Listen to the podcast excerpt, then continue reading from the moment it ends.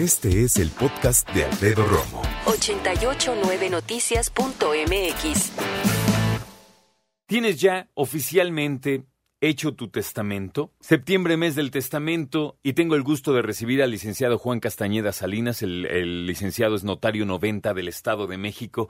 Gracias por trasladarse acá, a la ciudad. Gracias, licenciado. No, gracias a Grupo Asir por la invitación. Estamos muy contentos en el Colegio de Notarios de que nos hagan esta invitación para estar cerca de su auditorio. Y sabe que nos dimos cuenta que siempre hablamos del testamento en la Ciudad de México y está bien, pero también hay muchas personas mexiquenses que por la zona conurbada, la señal de la estación, pues obviamente tienen también sus dudas y queríamos ahora perfilarlo acerca de este lado.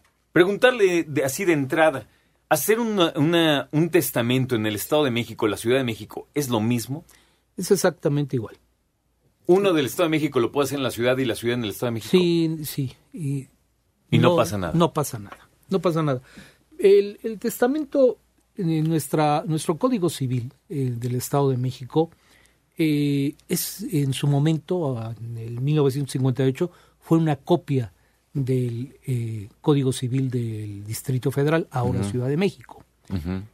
Y um, las disposiciones fueron muy similares hasta el 2002, donde el Estado de México este, existe un nuevo Código Civil, pero siguen siendo muy similares las disposiciones. Existe nada más en este momento en ambas entidades el testamento público abierto que se otorga ante notario. Anteriormente existía el testamento hológrafo, el testamento público cerrado y demás. Ahora en el Estado de México eh, donde su servidor es notario, existe el testamento público abierto que se otorga ante notario. Me preguntaban, ¿y las cartitas este, manuscritas que uh -huh. hace una, eh, persona. una persona? No tienen ningún efecto, no surte ningún efecto. La única, lo único que a la mera hora de la verdad, perdón por sí, sí. la expresión coloquial, es el testamento público abierto otorgado ante notario. Si yo hago mi testamento, eh, mi pregunta es la siguiente. ¿Me lo dan y me lo quedo, lo guardo en mi casa, se lo queda el notario, se lo doy a mi abogado, a mi abuelita? ¿Qué? Bueno, la persona que desea hacer testamento, y recordemos que pueden ser todas aquellas personas mayores de 16 años uh -huh. en pleno uso de sus facultades mentales. Uh, se acompañan de dos testigos y se presentan ante notario. Sin embargo, eh, ahora el Código Civil nos dice que el testador puede optar por no hacerse acompañar de testigos, sino él solo ante el notario. Eh, o concurren a una cita previa en la cual el notario hace un, eh, pregunta algunas cosas y despeja dudas del testador. Fijan una fecha para la lectura del instrumento. El notario elabora este instrumento como un traje a la medida. Okay porque, porque ningún testamento puede ser igual, igual al otro. El testador, cada testador tiene diferentes eh, inquietudes, diferentes um, bienes que heredar, y diferentes disposiciones que asentar en su testamento. Una vez que se otorga el testamento, este queda en un instrumento que jamás lo va a tener el testador. Lo que va a tener el testador es un testimonio es un testimonio, por decirlo así, es una, es una, eh, lo que podría ¿Es ser. recibo? No, lo que podría ser una copia certificada. Ah, ok, ok. En el registro civil es en el ámbito notarial un testimonio. Uh -huh. Es el documento que avala que existe una matriz en la notaría y que ahí está. Y que se puede reproducir tantas veces sea necesario. Entonces el testamento se queda en la notaría. Se queda en la notaría. A donde yo acudí. Sí. Y el notario me expide un, un testimonio. Testimonio. Si yo pierdo ese testimonio, no pasa nada. Uh -huh. Voy al notario y le pido un segundo, tercero o cuarto, el que yo, le, cuantas veces lo necesite. Si después de cinco años voy a la notaría, seguramente me van a decir, el notario ya no lo conserva, ya lo envío al Archivo General de Notarías y es ahí donde voy a ir a solicitar un nuevo, te, un nuevo testimonio. Esa es la ventaja de, de, del notario latino, el cual conserva la matriz, conserva el original. Le interrumpo un segundo. Este testimonio que me entregan en la notaría refleja todo lo que yo elegí. Es, es una, es exactamente y el copia del documento que el notario tiene. Lo- el notario lo reproduce textual. Se lo pregunto por lo siguiente, porque cualquier persona diría, ok, ya fui a hacer mi testamento, yo ahorita tengo, vamos a decir, cuatro hijos chiquitos, entonces mi esposa, y fui, hice mi testamento. A lo que voy concretamente es, si mis hijos cuando sean grandes o en algún momento se topan con este testimonio, ¿saben exactamente qué pedí? O mi esposa, o mis papás, o quien sea que lo vea. Sí, y hay, hay que notar también que una de las características fundamentales del testamento es que es personalísimo, revocable y libre. ¿Qué quiere decir esto? Personalísimo, solamente el testador lo puede otorgar. Ni este, aquí no es válido de que va mi apoderado. Mm. No Libre, puedo mandar a nadie. Nadie. Libre porque no se permite que la persona se haga acompañar para, eh, de un tercero para que ejerza coacción sobre Ajá, él. ok. Este, nadie puede decidir sobre su contenido nada más que él. Y lo interesante que es, es que es revocable. Yo puedo otorgar el día de hoy un testamento, el día de hoy, y, el, y dentro de tres, cuatro días, pues eh, medito y recapacito, digo, bueno, no, no me gustó. Y A quiero ver, otro. Y quiero otro y voy a ver al mismo notario, otro notario, vengo a otorgar un nuevo testamento y queda revocado en automático el anterior. El otro se anula. Ya nos dice el licenciado, y si me equivoco, por favor, corríjame, licenciado, que yo me acerco a una notaría, quiero hacer mi testamento, lo hago, es, acuérdense, decisión mía, únicamente mía, a quién le dejo mis pertenencias. Nos decía tres características, es personalísimo, Es, Es- personalísimo, libre y revocable. así nomás, revocable, no, no irrevocable, es revocable. Sí. Lo puedo revocar en cualquier momento. Me puedo arrepentir de decir ya no esto, ahora ya tengo más y quiero diversificar a quién le dejo las y cosas. dentro de dos años quiero otorgar uno nuevo, lo hago. Maravilloso. Cuando yo termino con el señor notario, el testamento se queda en la notaría. A mí me entregan un testimonio, que es una es. hoja que es prácticamente una copia fiel de lo que yo fui a hacer. Sí. Pero el, el testamento se queda. Y ese testamento entra a un circuito en donde solamente notarios, ¿verdad?, se enteran que alguien ya testó, para que no se repita, para que la gente no vaya a testar por todos lados. No tanto que vaya a testar, la gente puede testar por todos lados. Es, es, es ahí donde si yo eh, radico en Yucatán, por así decirlo, y voy a Sonora y otorgo un testamento porque no quiero que mis familiares se enteren que voy a ir a otorgar un testamento, o vivo en una comunidad muy pequeña. Eh, no tanto, en el Estado de México, por decirlo. Y del Valle de Toluca me traslado al Valle de México y voy a ver a un notario y le digo, quiero hacer mi testamento, porque en la comunidad que vivo, pues todo el mundo se va a enterar y no quiero que me estén presionando para saber Claro, que me Ah. estén preguntando qué le toca a quién. a sí. Entonces hago mi testamento. Entonces el notario tiene la obligación dentro de los 10 días hábiles siguientes a dar un aviso al Archivo General de Notarías del Estado de México. Y este a su vez de dar aviso al Archivo Nacional de Avisos de Testamento que depende de la Secretaría de Gobernación. En el momento en que yo fallezco, el notario ante el cual se va a aperturar la sucesión está obligado a pedir ese informe. Y ese informe le va a, des- le va a decir cuál es el último testamento que se otorgó y dónde está. Ahora, revocable. Si yo llego con usted y le digo, licenciado Castañeda, mire, yo quiero hacer mi testamento. ¿Cómo no, señor Romo? Lo hacemos, ahí queda. Y regreso en 10 años. Y le digo, oiga, licenciado, ¿sabe qué? Quiero agregar unas cosas. ¿Se puede agregar o se tiene que hacer uno nuevo? Se tiene que hacer uno nuevo. Ah, eso es importante. Sí, no, se tiene que hacer uno nuevo. Nada de que le engrapa otra hoja. No, no, no, le escribo nada. aquí abajito. Nada, tiene que hacer un nuevo testamento. Eso es muy interesante. Ahora, la ramificación para heredar. Si una persona muere, como se le llama, intestado, sin testamento, ¿cuál es como la línea que se sigue legalmente para heredar sus propiedades? Nos vamos a lo que se llama una sucesión legítima. En la acción legítima la ley nos dice perfectamente eh, quiénes son los parientes llamados a heredar en primer término, que en este caso serían los parientes más cercanos. Eh, hijos, padres, este, hermanos, tíos, sobrinos, en, ese orden. Y recordemos que los parientes más cercanos excluyen a los más lejanos. Ok. Eh, sobrinos.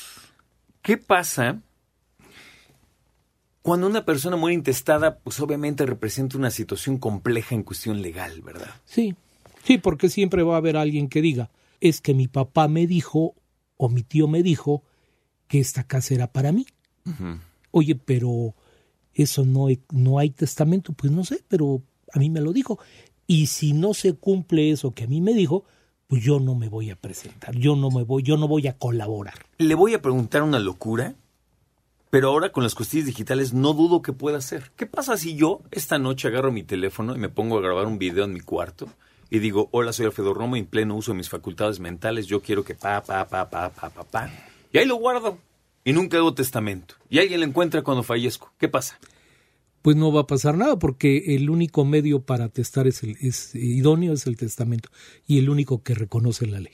Punto. Aquellos, sí, aquellos escritos privados en el cual está la persona a punto de fallecer o está delicada y le dice, oye papá, pues aquí de una vez, ¿no? ¿Qué te parece si en este papelito nos dices y entonces, pues los hace fácil, lo firman y, van ante notarios.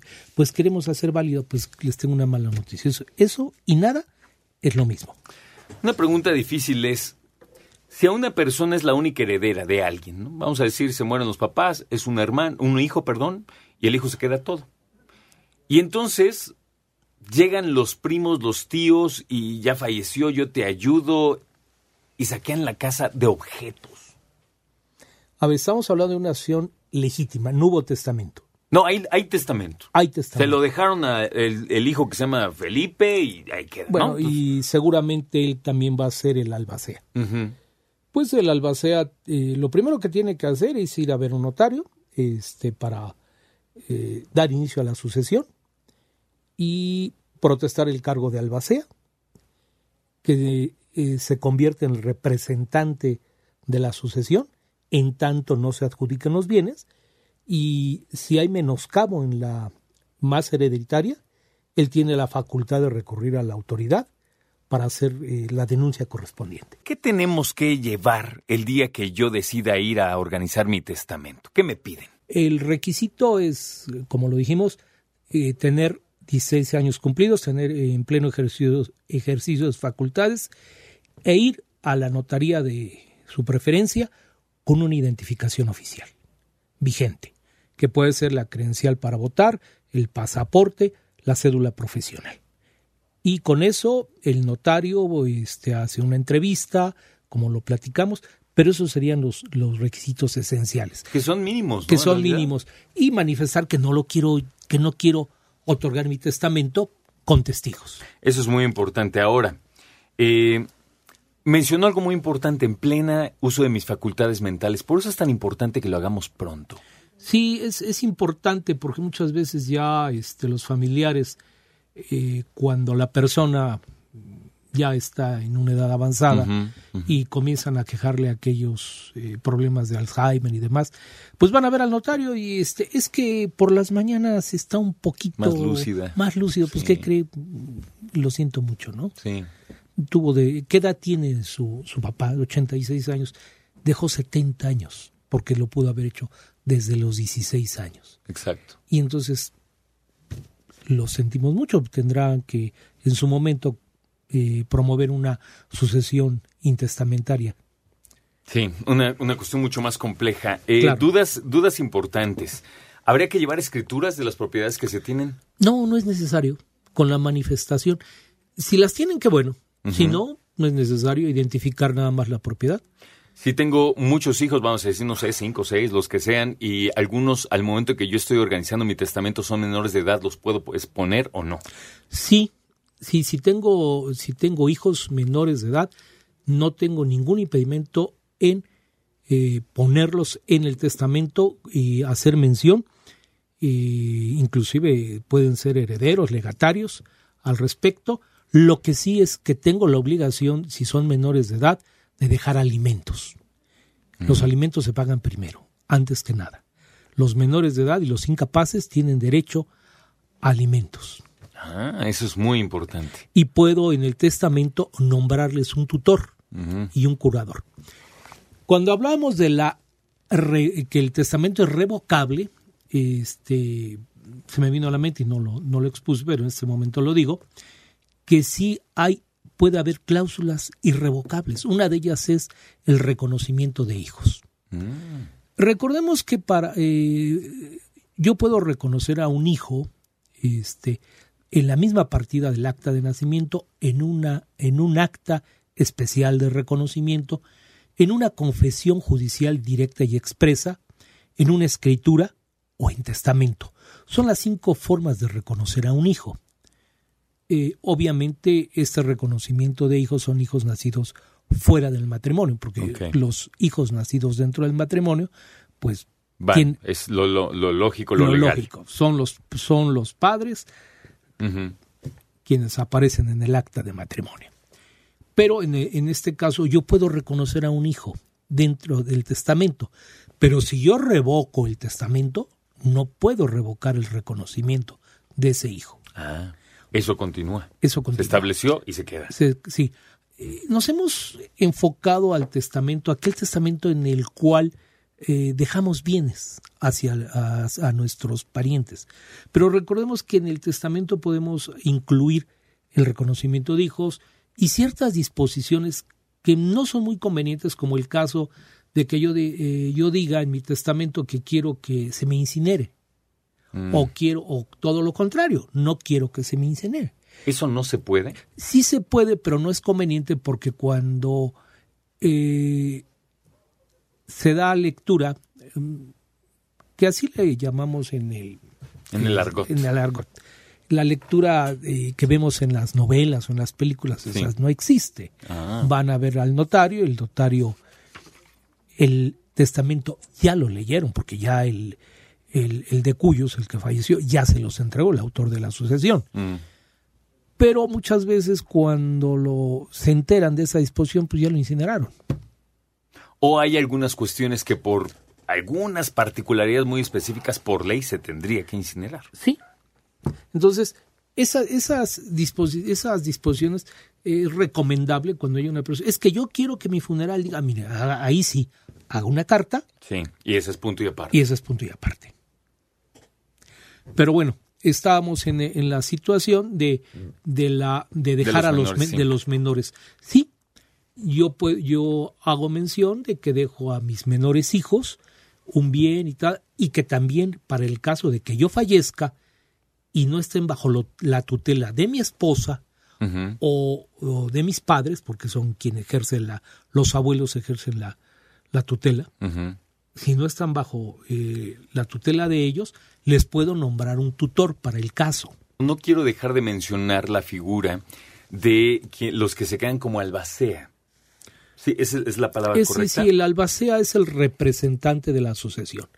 El, el albacea no, no, muchas veces la gente dice, voy a dejar a la albacea para que también a él le corresponda. No, no, espéreme. El heredero, el legatario, ellos sí les corresponde lo que usted decide dentro del testamento. El albacea no. El albacea es el representante de la sucesión y puede ser uno de los herederos albacea. O no. O no. ¿Puedo yo dejar mi, mi herencia repartida en mi testamento y que mi albacea sea mi compadre y que él sea como la ley, digamos. Sí, nada más que recordemos que en ese caso el albacea tiene derecho a una retribución cuando no es ah. heredero.